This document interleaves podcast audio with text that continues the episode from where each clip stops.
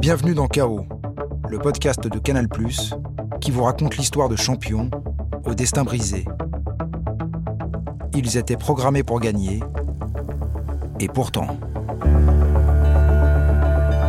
Pour ce quatrième épisode, nous allons revenir sur le parcours du rugbyman Raphaël Poulain. À l'aube des années 2000, on écrit à son sujet que c'est l'espoir du siècle. Il vient de signer un contrat professionnel au Stade français. Le futur, c'est lui. Pour nous accompagner dans ce récit, c'est le principal intéressé Raphaël Poulain qui répondra à nos questions. Il s'appelle Raphaël Poulain. Voici son histoire.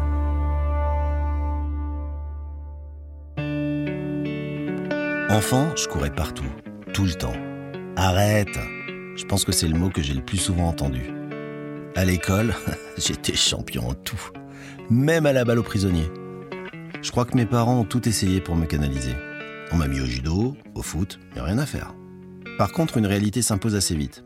Je suis bon dans tous les sports qu'on me propose, mais aucun ne me canalise vraiment. Pour résumer, je cours vite, j'ai pas peur de me faire mal, et je suis grand pour mon âge. Ce sera donc le rugby. Le rugby, c'est les copains, les chocs, les bleus, la boue, les vestiaires qui sentent la terre moisie, c'est la bière après l'entraînement et les barbecues les dimanches de match. Il a rien à acheter dans ce sport, je prends tout. Mes premières passes d'armes ne se font pas très loin de chez mes parents, dans le club de Beauvais. En juin 1998, j'ai 17 ans, je prépare mon bac, enfin, je fais semblant de préparer mon bac, quand mon père tape à la porte de ma chambre le Stade français voudrait me faire passer un essai. Ils m'ont vu jouer lors d'un tournoi de rugby au fin fond de la Belgique. À cet instant présent, je suis alors très très loin d'imaginer que je vais devenir pro un jour. Quand mon père me parle du Stade français, ça me dit pas grand-chose, mais c'est Paris. C'est le Parc des Princes, c'est le tournoi des cinq nations, c'est Christophe Dominici, la star montante, et c'est pas loin de mon village Picard. La décision est prise, j'irai tenter ma chance à la capitale. Deux semaines plus tard, je suis en short et crampons à Paris avec d'autres jeunes. Mon poste, c'est arrière. Mes qualités, costaud et rapide. Mes défauts, pas de technique, formation quasi nulle et complètement cintrée. Bien bien brut le diamant. Bref, on me donne la balle. Je cours et advienne que pourra. Avec moi, on est très loin de l'école paloise, du jeu léché.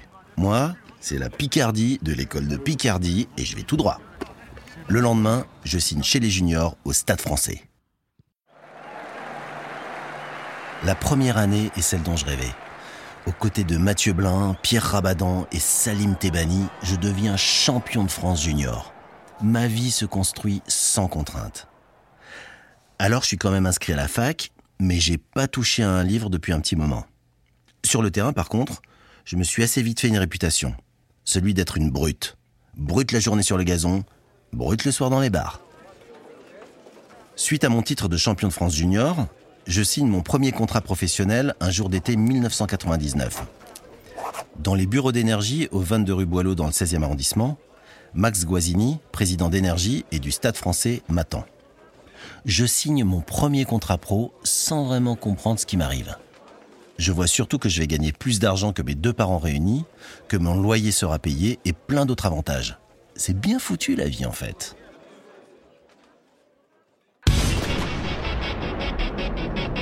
Quelques semaines plus tard, je rejoins le groupe professionnel entraîné par Bernard Laporte. À grands coups de carbonara, de pizza et de grandes clopes fumées en douce, j'ai pas l'hygiène de vie la plus adaptée, mais en attendant, j'ai 19 ans et je suis titulaire pour le premier match de la saison face à Grenoble. Je respire fort, le stress est là. Il me prend, mais il y a les accolades amicales et rassurantes des papas du groupe. Les combats, les Dominguez et Lombard. Le stade est plein, il fait beau. Je cours partout, mais au bout de dix minutes, j'en peux plus. Les mains sur les cuisses, la tête basse, j'ai couru à fond comme un abruti. Je pense que je vais vomir. Autant dire qu'à l'approche de la 80e minute, je vois plus tellement clair. Nous sommes devant au score, mais je reçois le ballon. Il n'y a pas 40 000 possibilités. Le temps réglementaire est écoulé. Je prends ce putain de ballon et je l'envoie en touche et c'est gagné. Je lance le ballon devant moi, mais mon coup de pied est complètement foiré. Le ballon vrille et termine dans les mains grenobloises. Et c'est derrière, match nul. Bravo Raphaël. Les médias m'en ont pas tenu visiblement rigueur, puisque je suis élu homme du match. Première interview, première fois dans la lumière. Une rumeur commence à parcourir la France. Le stade français a dans son équipe un jeune de 19 ans qui fait 100 kilos et qui défonce tout. Alors au fil des matchs, je vois plus face à moi un joueur, mais deux, puis trois. Il y a comme un contrat sur moi. On veut se faire Raphaël Poulain. Lors d'un match contre Orléans, je me prends deux mecs en pleine poire. Épaule brisée. Première vis dans le bras et surtout, première finale ratée. Un soir de juillet 2000, le Stade français devient champion de France. Je regarde mes potes soulever le bouclier. Je suis en costume, à côté. Je n'ai que 19 ans et après tout, je ne suis qu'au début de ma carrière. Alors je repars, tête baissée. Le 30 septembre 2000, Stade français, Bordeaux-Bègle. Je marque trois essais contre Bordeaux à Chabandelmas. De ce match, un surnom est né, le cheval fou. Je suis dans la forme de ma vie, je vole, rien ne m'arrête. La machine est lancée. Il y a deux ans en Picardie, j'enlevais des betteraves, montais dans les champs pour m'acheter un casque de mobilette et je jouais arrière les pieds dans la boue contre des amateurs. Aujourd'hui, on parle de moi en équipe de France. Un soir de novembre, mon téléphone sonne. C'est mon président, Max Guazzini, qui m'appelle. Il vient en nouvelles, savoir comment je vais. Je me suis blessé à la cheville il y a quelques jours, alors je lui réponds que ça va, mais que j'ai encore un peu mal. Dans une semaine, on n'en parle plus. À l'autre bout du fil, Max écoute, fait une pause. Je comprends qu'il me cache quelque chose. En fait, c'est de mon ancien entraîneur dont il s'agit, Bernard Laporte. Il est devenu sélectionneur de l'équipe de France et veut me prendre pour un match amical contre la Nouvelle-Zélande. Autant dire que mon mal de cheville a subitement disparu, mais c'est trop tard. Max Guazzini répondra à ma place pas d'équipe de France pour moi. Quelques semaines plus tard, le hasard veut que ce soit une blessure plus bénigne qui me prive du tournoi Destination. Une appendicite. Eh ouais, comme les gosses. Je suis indisponible pour plusieurs longues semaines. Paris, 6e arrondissement, rue Princesse. Quand la nuit tombe, je suis déjà là, chez Castel, le pouce au crime. Je rentre partout. Je bois souvent, je fume beaucoup. Les soirées sont de plus en plus longues et les jours petit à petit s'obscurcissent. Sur le terrain, je reprends la compétition. Je ne suis plus le petit jeune talentueux, la machine médiatique s'est complètement emballée à mon sujet. Des jeux de mots pourris, en veux-tu, en voilà. Poulain le cheval fou, Poulain le bon chocolat, ou alors carrément John au mou blanc. J'ai 20 ans et un journaliste écrit un jour qu'avec Sébastien Chabal, je fais partie des espoirs du siècle.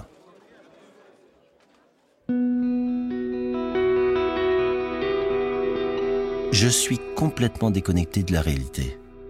Et quand on me demande un soir de qualification pour la finale de Coupe d'Europe, ce que je ressens, moi le gamin de 20 ans, je baisse la tête et je pense très fort au barbecue, aux copains, aux soirées, à la rue Princesse. Puis je relève la tête et je réponds qu'il reste encore beaucoup de matchs et qu'il faut rester concentré et se remettre au travail.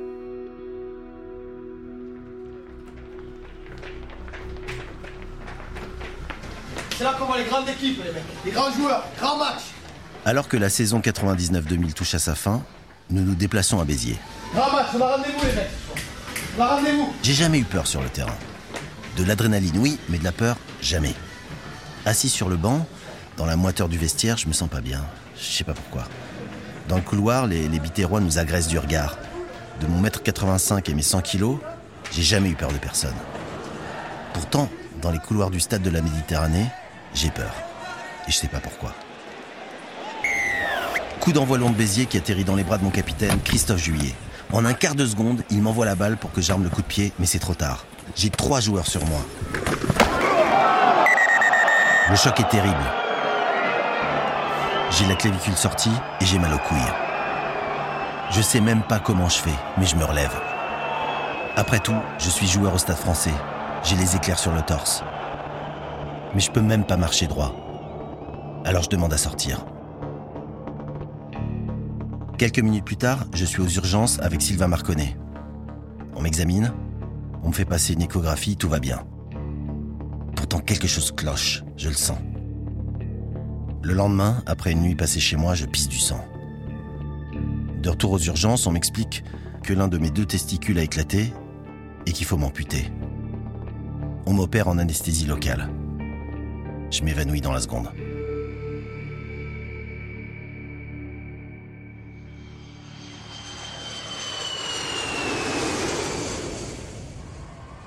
Deux mois plus tard, comme si de rien n'était, je suis en Australie avec l'équipe de France des moins de 21 ans. Oubliez la vis dans l'épaule, le testicule perdu, le bassin en vrac. Je suis avec Frédéric Michalak, Thierry Dussautoir. L'avenir de l'équipe de France est là. Et j'en fais partie. Pour notre premier match, on joue l'Australie. Je suis à bloc. 30e minute de jeu. Alors que nous sommes à égalité, je récupère le ballon et j'effectue deux crochets. Je mets dans le vent trois adversaires et je cours tout droit comme un fou. Bim Direct entre les poteaux, essai Au passage, je fais honneur à la tradition locale en sautant dans l'embut. Putain, ça fait mal cette connerie. Deuxième mi-temps. Je joue au pied par-dessus la défense australienne. Je cours pour récupérer le ballon qui rebondit sur ma cuisse pour tomber dans mes bras. Deuxième essai pour moi. Si on finit par s'incliner 28 à 23 au final, mon contrat est plus que rempli. Une autre grosse performance contre le prochain adversaire, les îles Samoa, et je serai bientôt en équipe de France. La vraie, pas celle des espoirs.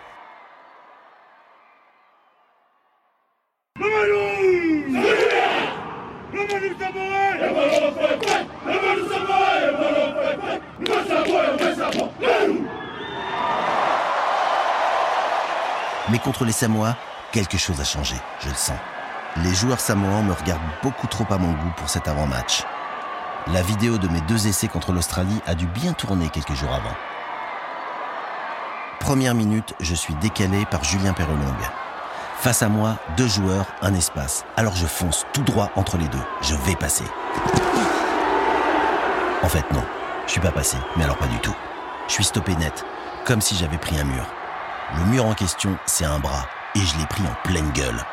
En rugby, c'est complètement interdit. Mais là, on dit rien. Je suis à terre, je vois plus rien. On vient me relever, deuxième round. Cinq minutes plus tard, je suis près de la touche. La passe est trop haute, alors je veux la remettre instantanément. Faire une passe claquée un peu comme au volet. Le ballon arrive, je saute, je claque le ballon qui repart dans l'autre sens. Le geste est parfait. Le jeu continue, j'ai plus le ballon. Mais ça, c'est pas trop la vie des deux joueurs samoans qui arrivent lancés. L'un me prend au niveau du buste, l'autre s'occupe de mes jambes. Mon corps est disloqué. On m'a coupé en deux. Et bizarrement, je vais presque bien. Mon genou par contre n'est pas trop de cet avis. Il a doublé de volume. Verdict, rupture du ligament postérieur du genou. La tournée s'arrête là pour moi. Ça, c'est ce qui aurait dû arriver. Mais le manager veut que je joue le dernier match contre l'Afrique du Sud. Mon genou ne répond plus, mais pas grave. On me strappe tellement fort que je sens plus rien. Et on me pousse à essayer. Je joue 8 minutes très exactement contre l'Afrique du Sud avant que mon genou ne cède. Cette fois, c'est fini. Dans le vestiaire, seul avec mon genou qui ne répond plus, je pense. J'ai 21 ans, des vis dans les épaules, un genou qui commence à partir et une couille en moins. Suis-je normal?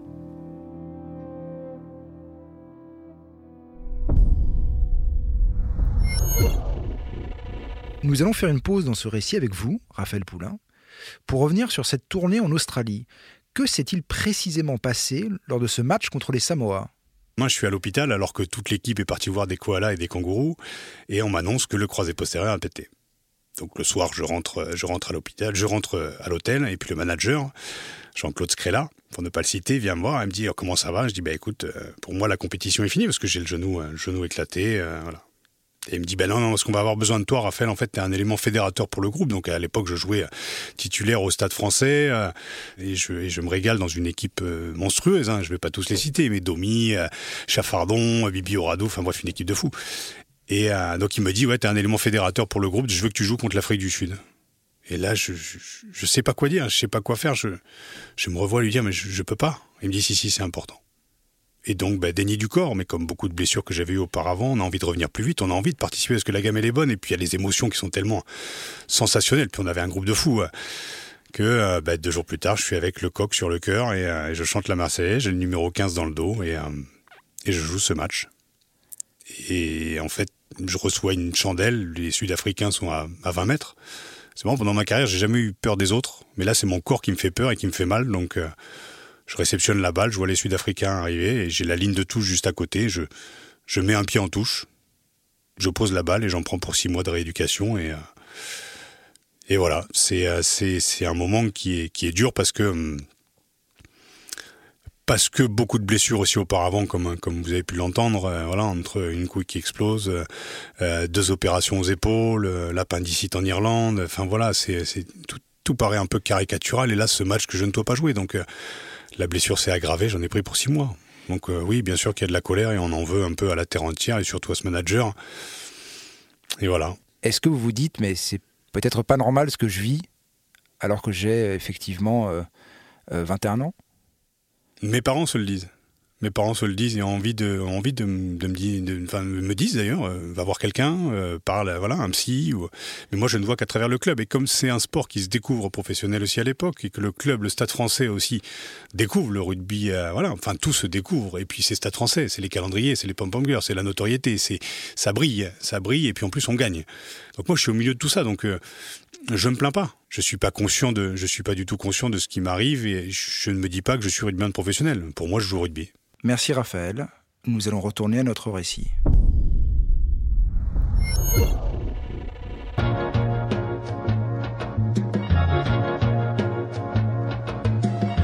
Mon corps amoché, au fond, je m'en fous.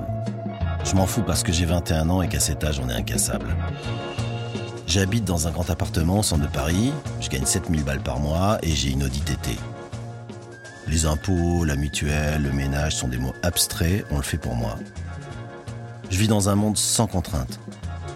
Je fais la tournée des plateaux télé, je suis devenu le panneau publicitaire du stade français, je vis hors sol. Un soir, je suis censé chanter en direct Paris est une blonde, titre confectionné par notre président Max Guazzini. On est plusieurs joueurs à répéter une chorégraphie entre deux coupes de champagne et des pom-pom girls.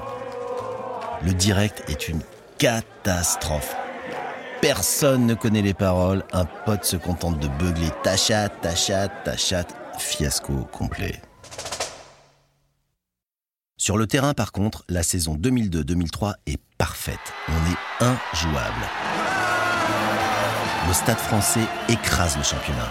Rien ne peut nous arrêter et le 7 juin 2003, on bat Toulouse en finale 32 à 18. Je soulève le bouclier de Brennus, je suis au sommet. Ça c'est pour la photo, pour les souvenirs.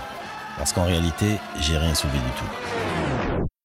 Un mois avant la finale, je me suis brisé le bras comme un con, en voulant faire un concours de bras de fer avec quatre étudiants. Quand j'arrive aux urgences, je sens plus mon bras. Je traîne un poids mort. Le verdict tombe quelques heures plus tard. Fracture de fatigue de l'humérus avec le nerf radial touché. Je peux oublier le rugby. Mais ça, c'est leur avis, pas le mien. Trois mois plus tard, j'enchaîne les rendez-vous chez le neurologue avec toujours le même rituel. Une décharge électrique pour réveiller mon bras, mais rien, il se passe rien. Et je comprends un jour qu'il ne se passera peut-être plus jamais rien. Mon médecin commence à m'expliquer qu'il faut envisager d'autres options, une reconversion professionnelle par exemple. Mais ça c'est impossible. Alors j'insiste, je refuse. Chaque jour, je mets toutes mes forces pour faire bouger ce putain de bras. Et un jour, miracle, mon doigt réagit. Mon corps ne m'a pas lâché, il bouge encore. Alors je me fais une promesse, celle de ne jamais abandonner.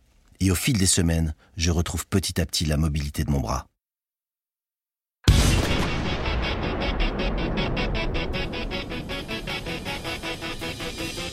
Avant de démarrer une nouvelle saison, je me plie cette fois à une préparation plus assidue.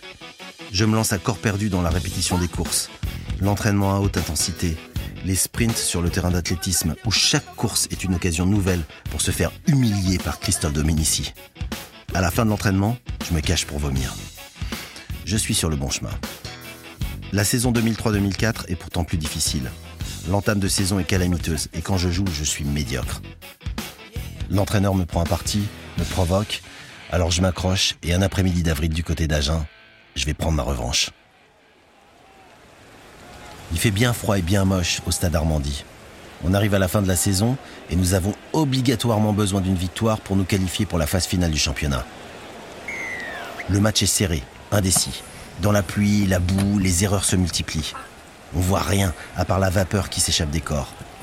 Dans ce genre de match, les arrières ont un rôle bien ingrat. Celui de devoir jouer, mettre du rythme, accélérer, alors que courir sans tomber sur ce terrain de merde, c'est déjà un exploit. Pourtant, à la 58e minute, je m'extrais de ce champ de boue et j'accélère, le ballon bien serré sous le bras. Je passe un joueur, deux, puis trois. Je vois la ligne, elle est là devant moi, il y a que 10 mètres. Ce sera l'essai de la vengeance, de la rédemption. Face à moi, un dernier à jeûner. Il me saute dessus, me freine tant qu'il peut. À cet instant, j'espère du renfort, mais j'ai été trop vite. La cavalerie n'arrivera pas. Par contre, les ennemis sont déjà là. Et dans un instinct de survie, je saute dans une forêt de bras et de jambes qui s'abat sur moi. La ligne d'embut est là, devant moi. J'avance, petit à petit. Mais mon genou ne suit plus et se bloque. Je n'arrive plus à prendre appui. Alors je m'affaisse, mais je ne romps pas. Je continue encore, puis je m'arrête à un mètre de la ligne. J'ai perdu le ballon. Une masse opaque s'en est emparée. Mais je me relève, repars au combat, je donne tout.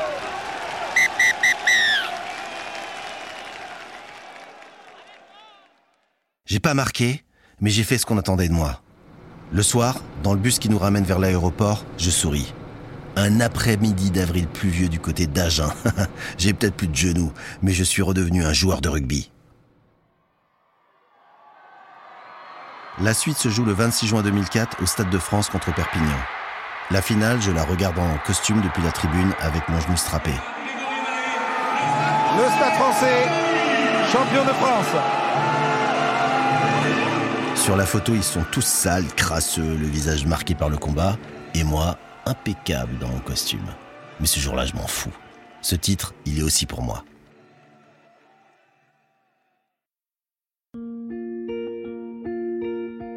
Les mois passent et au fil du temps, j'apprends à vivre avec ce corps encombrant. Je m'entraîne beaucoup, mais je joue plus vraiment.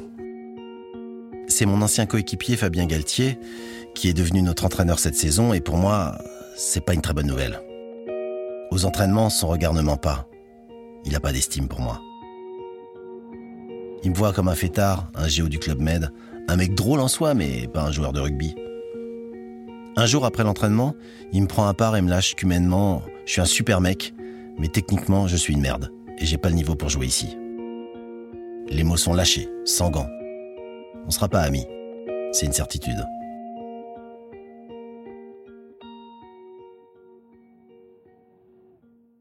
Un joueur qui joue plus, c'est un joueur qui petit à petit perd de son aura. Terminé le John Alomou blanc, la future star du rugby mondial, quand on parle de moi désormais, euh, c'est le mot blessé qui revient tout le temps. Il est encore blessé, euh, ton Raphaël Poulain? Entre un blessé en tribune et un joueur sur le banc, la différence est mince. Et puis le Stade français a recruté depuis un an un jeune Argentin à mon poste. Il s'appelle Juan Martín Hernandez. C'est assez simple. Il fait tout mieux que moi. Voilà, c'est pas très compliqué. Je sais alors que j'aurai pas beaucoup d'occasions de prouver à Fabien Galtier qu'il se trompe à mon sujet. Et au début de l'année 2005, je commence à rejouer un peu. J'ai pas de marge de manœuvre, alors je donne tout. 5 minutes par-ci, 15 minutes par-là. Petit à petit, je reprends confiance et j'enchaîne. En avril, nous sommes encore cette année dans la course au titre. Le match contre Brive cet après-midi est une répétition générale avant la finale de la Coupe d'Europe que nous jouons aussi. Il faut que je lui prouve à ce connard que je peux assurer. Brive, c'est la dernière occasion pour moi de montrer que je vaux encore le coup. Sur le terrain, on est sur le point de terminer l'échauffement. Les muscles se chauffent doucement, je me sens bien, serein, l'adrénaline monte petit à petit. Je pique un dernier sprint, mais je m'arrête d'un coup. Mon mollet vient de lâcher. Clac Un son sourd et une douleur qui le parcourt. Je baisse la tête, grimace, mais je masque ma douleur. J'ai plus le droit à la blessure, je le sais. Alors je fais comme si tout allait bien. Je rentre en trottinant au vestiaire et je m'assois. On me demande si tout va bien, je réponds que oui. Les minutes passent, le match commence. Première action. Le ballon passe de main en main et déjà le surnombre. À 10 mètres de la ligne, Jérôme Filleul me décale parfaitement. J'ai plus qu'à courir tout droit et marquer l'essai, mais je peux pas. Je cours pas droit à cause de mon mollet. Alors je m'emplafonne dans un briviste et je perds le ballon. L'action est foutue. Fabien Galtier est furieux. Je serre les dents, mais c'est impossible. Alors je fais illusion pendant de trop longues minutes, avant de sortir. Je plonge ma jambe dans l'eau glacée pour soulager mon mollet. À première vue, c'est peut-être pas si grave, m'explique le médecin du club. Je souris, tant bien que mal. Quelques jours plus tard, je tente d'oublier ce mollet encore douloureux et mon match moyen. Pour préparer la finale de la Coupe d'Europe, on s'est retranché au club Med de Pompadour. Au programme du soir, karaoké géant, et ça se bouscule pour savoir qui va chanter. Autant dire tout de suite que je suis le premier à brailler comme un con, et pas n'importe quelle chanson. Allumer le feu de Johnny Hallyday. Sur la scène, torse nu, après un dernier appel, je cours me jeter dans les bras de mes potes, tous réunis en contrebas. Au moment de l'impulsion, je sens mon mollet s'ouvrir. C'est terminé.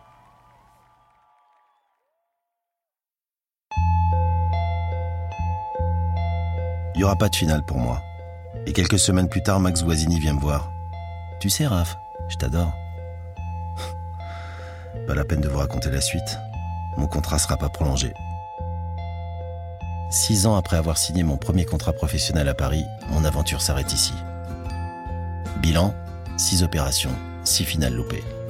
Mon corps m'a lâché, il y a bien longtemps déjà. J'ai 25 ans et c'est déjà fini. Que vais-je faire de ma vie? Que vais-je devenir? Raphaël, nous venons de raconter votre parcours sportif qui s'est achevé euh, en août 2005 au Stade français. Que s'est-il passé après? Il s'est passé beaucoup de choses. Elle s'arrête le 11 juin 2005 à 23h45 sur une défaite face à Biarritz où je suis encore en costard, je loupe ma sixième finale. Et la question qu'on se pose difficilement à 18 ans, qu'est-ce que je vais faire de ma vie? Ben Moi, je, me la pose à 25, mais avec tout ce background et tout ce passé, quoi. Et ben, il s'avère que avant de me la poser, je pars deux mois à Saint-Tropez avec ma bagnole de sport. Donc euh, sur la route, je perds mon dernier point de permis. Euh, c'est 6 Sex and Sun, je m'éclate des glaçons sur la gueule, je me bats avec des videurs, je me pinarde pendant deux mois, je sors avec une serveuse, enfin, c'est n'importe quoi. Et je rentre en septembre 2005, je fais un tournage avec Boringer, je rencontre Dominique Bessner qui me dit t'as du talent, c'est génial, mais faut que t'ailles en cours. Donc euh, je vais au laboratoire de l'acteur et euh, voilà, j'avais un rêve depuis tout petit aussi. Euh, je fais marrer la famille depuis tout petit, je fais marrer tout le monde dans le fond du bus, donc euh, bah, je vais devenir comédien quoi. Mais je suis plus à ce moment-là dans une quête de lumière et de reconnaissance que qu'avec un véritable talent. Raphaël, vous avez arrêté votre carrière assez tôt. Est-ce que, comme les autres sportifs, vous avez vécu ce qu'on appelle la petite mort du sportif? Moi, je l'ai vécu parce que parce que j'étais adolescent et c'est Thierry Dussautoir qui disait voilà, c'est un sport qui te garde en olympier dans l'adolescence jusqu'à 35 ans. Devenir adulte, ça passe par une petite mort. Ça veut dire s'humaniser, ça veut dire lâcher la toute puissance, ça veut dire, ça veut dire devenir, euh, voilà, euh, responsable, euh, faire le deuil du passé. Quand je parle de toute puissance, c'est la toute puissance de l'adolescence qui a l'impression qu'il peut conquérir le monde. Mais moi, je l'ai conquéri sur les terrains. Et puis, à 25 ans, comme Icar qui se, qui se, qui s'approche du soleil, ben moi, j'ai fondu, quoi. J'ai fondu, je me suis fumé comme un bon pétard et je suis tombé, je suis tombé très très bas. Je suis pas catholique, hein, mais dans la religion catholique, il y a la mort et la renaissance. Moi, à 33 ans, j'ai fait un burn-out, j'ai fini à l'HP et je suis mort d'une partie de moi-même à ce moment-là, quoi. il a fallu s'humaniser, il a fallu comprendre que euh, ce que j'avais vécu, c'était extraordinaire, que j'avais objectalisé ma femme qui avait pris dans, ma, dans la gueule toute une après-carrière hallucinante, très excessif. Donc j'ai compris euh, qui j'étais aussi et qui je voulais devenir à travers cette petite mort. Donc oui, la petite mort des sportifs, elle existe, mais je pense qu'il faut pas en parler. Il faut pas en parler parce que c'est des sujets qui sont tabous. Tout ce qui est noir, tout ce qui est sombre, tout ce qui est de l'envers du décor, on le caricature, on le montre d'idiot comme un sportif qui va prendre de la coke ou, qui va sauter, comme Domi il y a pas longtemps. Ben, on le caricature en disant qu'il était fou, mais en fait euh, non. Je pense que le sportif et la sportive aussi, et sur cette après-carrière, montre aussi les failles qu'on a tous en nous. Quel regard vous avez sur cette carrière aujourd'hui? Beaucoup de euh, beaucoup de bienveillance pour le gamin que j'étais parce que euh, j'étais pas responsable à 20 ans de ce qui m'arrivait. Donc euh, comme je disais j'en ai beaucoup voulu pas à mes parents mais ils ont aussi subi un petit peu comme moi un système qui se découvrait professionnel. J'en ai voulu à Max j'en ai voulu à Bernard Laporte qui m'a fait prendre 10 kilos de muscles en un an sans me doper comme je dis mais j'en ai voulu à Galtier aussi parce que j'ai vécu du harcèlement moral avec un entraîneur qui se découvrait entraîneur et qui était pas très humain. J'en ai voulu à ma femme j'en ai voulu à tellement de monde et puis un moment où j'ai retourné le miroir et en fait je me suis dit qu'il fallait que je devienne acteur de ma vie. Donc euh, j'ai fait ce voyage-là. Donc maintenant à 40 ans, euh, j'ai deux enfants, j'ai une femme géniale euh, et, et j'ai vécu des choses extraordinaires. Donc je suis heureux de les avoir vécues, même si j'ai perdu une couille, même si j'ai le bras qui me fait mal, même si je me suis comporté comme un connard avec ma femme, même si j'ai vécu des choses très difficiles. J'ai vécu des choses aussi tellement belles, tellement belle avec des potes au quotidien, Dani Corletto, Jérôme Fillol, Pierre Abadan, j'aimerais tous vous les citer parce que c'était c'était tellement énorme que je ne peux pas avoir de regrets, même si de l'extérieur on pourrait dire que ça aurait pu être fait différemment. J'assume tout ce que j'ai fait. J'aimerais juste que le monde du rugby aussi puisse se dire que je n'étais pas seul responsable de ce qui m'est arrivé. Merci Raphaël. Je précise que cette histoire a été inspirée par le livre que vous avez vous-même écrit, Quand j'étais Superman, aux éditions Lafon. Ce podcast a été écrit et réalisé par Clément Crépu et Gilles Paco. Tous les podcasts sont à retrouver sur MyCanal et toutes les plateformes d'écoute en ligne. À bientôt.